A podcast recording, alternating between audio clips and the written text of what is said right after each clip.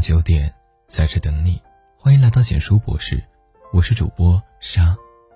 前几天我收到了一位大学生读者的求助，他说在舍友的怂恿下开通了花呗，换了新手机，没想到渐渐习惯使用花呗，于是越欠越多，可是自己又没有经济来源。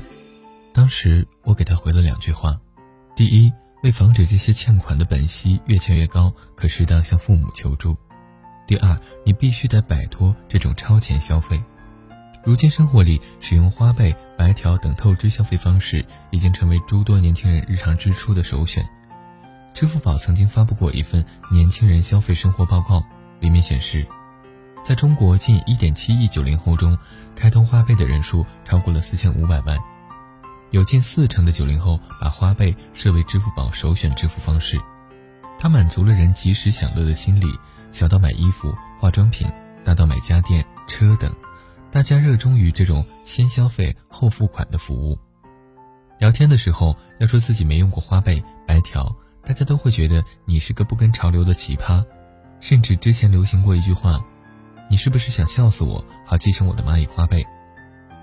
在这提前消费平台的加持下，一些原本消费不起的物品瞬间变得唾手可得，不知不觉间消费透支。变成了一种常态，这种花着明天的钱过好今天的行为，看起来是一种消费享受，却很少有人注重后果。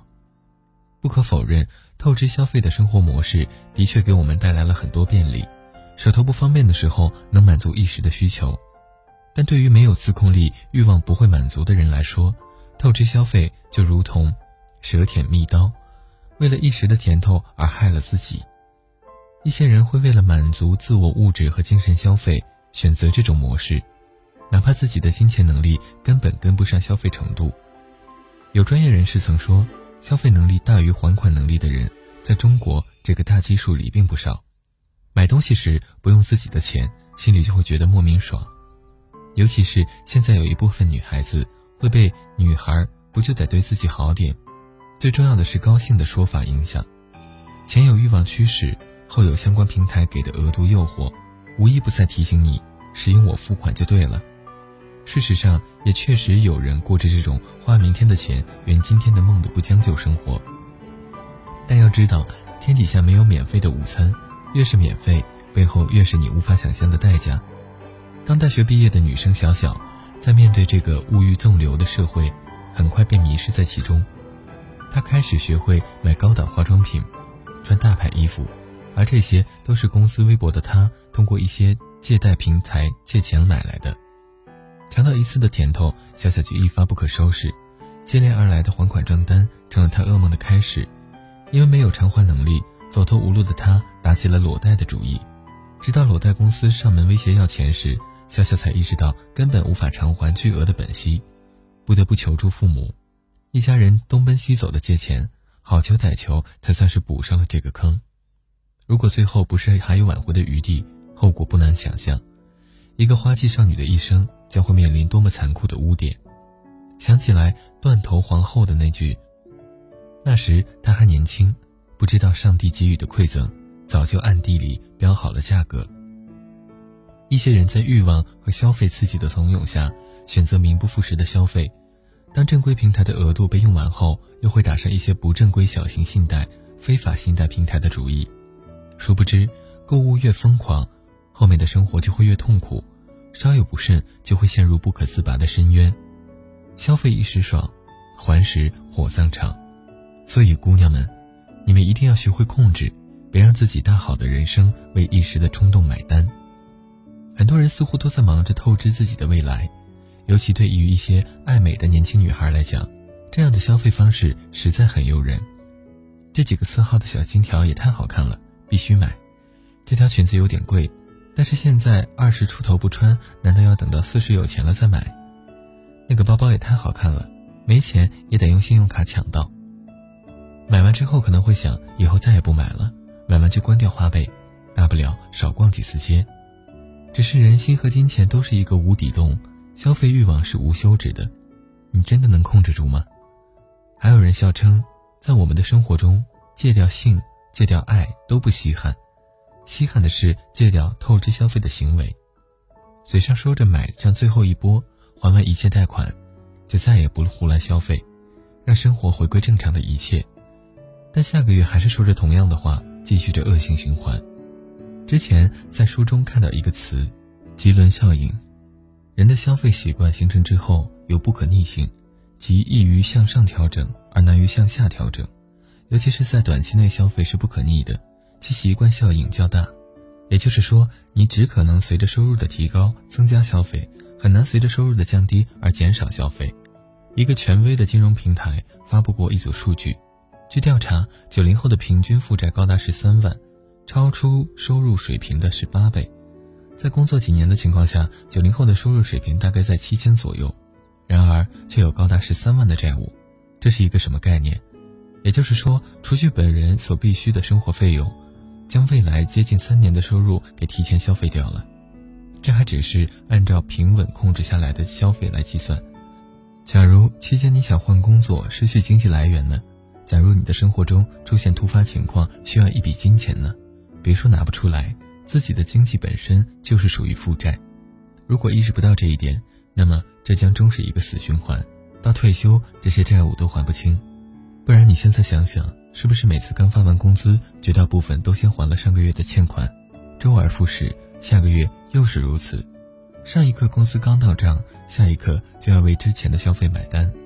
这个令人心惊的数据背后，其实也反映了现在的大部分人喜欢用这样的超前消费带给自己快感，却把偿还问题置于脑后。我们从高中课本上就学过，量入为出，适度消费。然而这句话恐怕已经没人记得。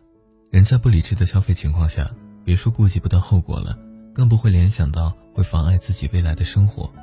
同事斐然现在一提起冲动消费就愁眉苦脸的。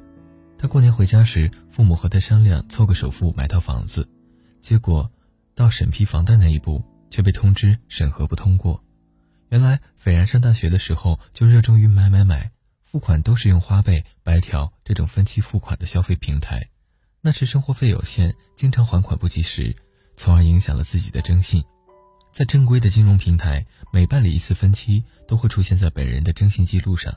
如果出现数次逾期还款，就会被纳入不良征信。房贷的审核是按照五年之内的征信记录，而消除不良征信的时间刚好是五年。这一点，斐然到现在都后悔莫及。我们平常很少有人注意到这点。本来使用借款平台的初衷是指望他帮助自己追求高品质的生活，没想到这确实是一时爽了，却影响到将来的某个决定。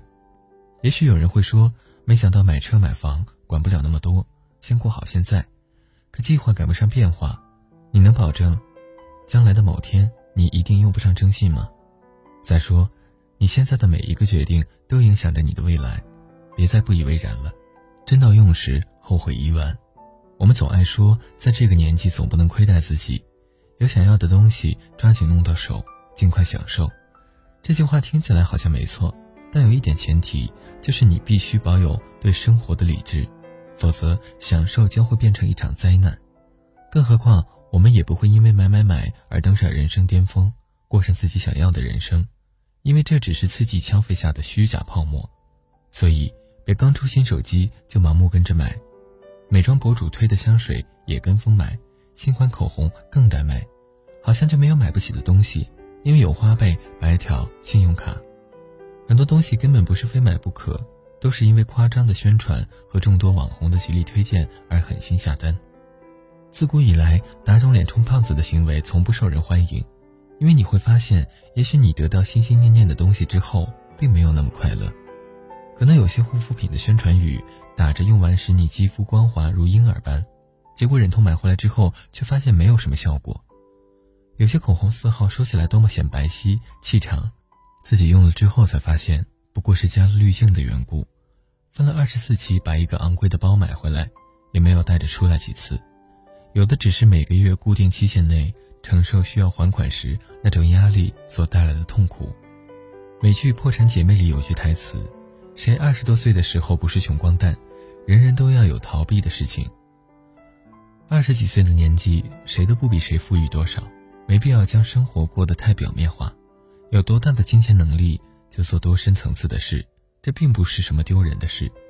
正如廖一梅《悲观主义的花朵》中的一句话：“如果你不能相信克制是通向幸福境界的门钥匙，放纵肯定更不是。”别在刚用上 YSL 口红的年纪，非要刷信用卡买 LV；别在负担不起房租的时候，却非要分期付款换最新款的苹果手机。你要知道，真正不辜负自己的生活，是在可控的消费范围内，依旧能够从容舒心的享受，并活得真正通透明智的日子。敢于戒掉刺激消费的欲望，拒绝盲目跟风消费的人，才是真正的人生赢家。姑娘们，别在冲动下透支消费了，也别再被不值当的欲望奴役。你应该不断的提升自己，真正过上有底气的生活。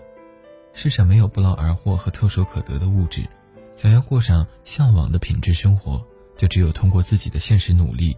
总有一天，你想要的东西都会有。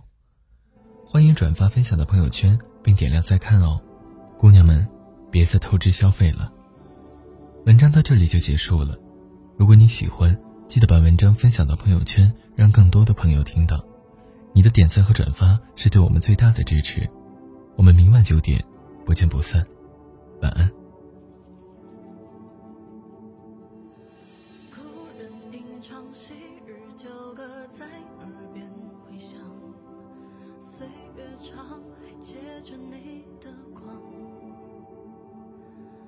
残烛跳荡，热泪煮汤，昨日。这荒唐是生活的原。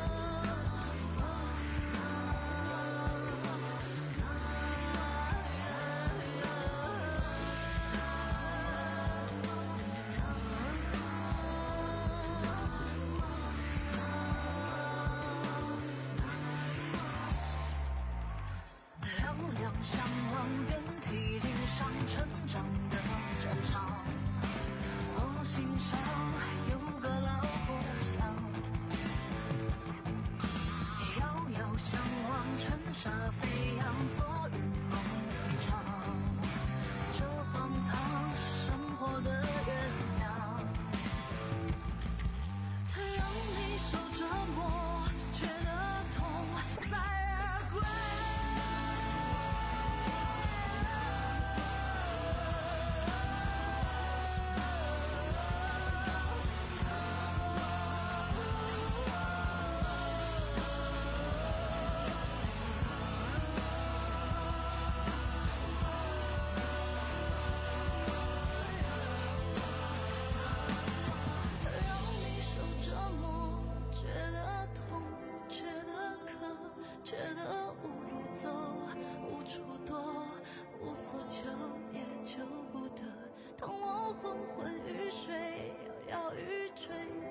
学会放下错与对，是与非，无所求，比满载而归。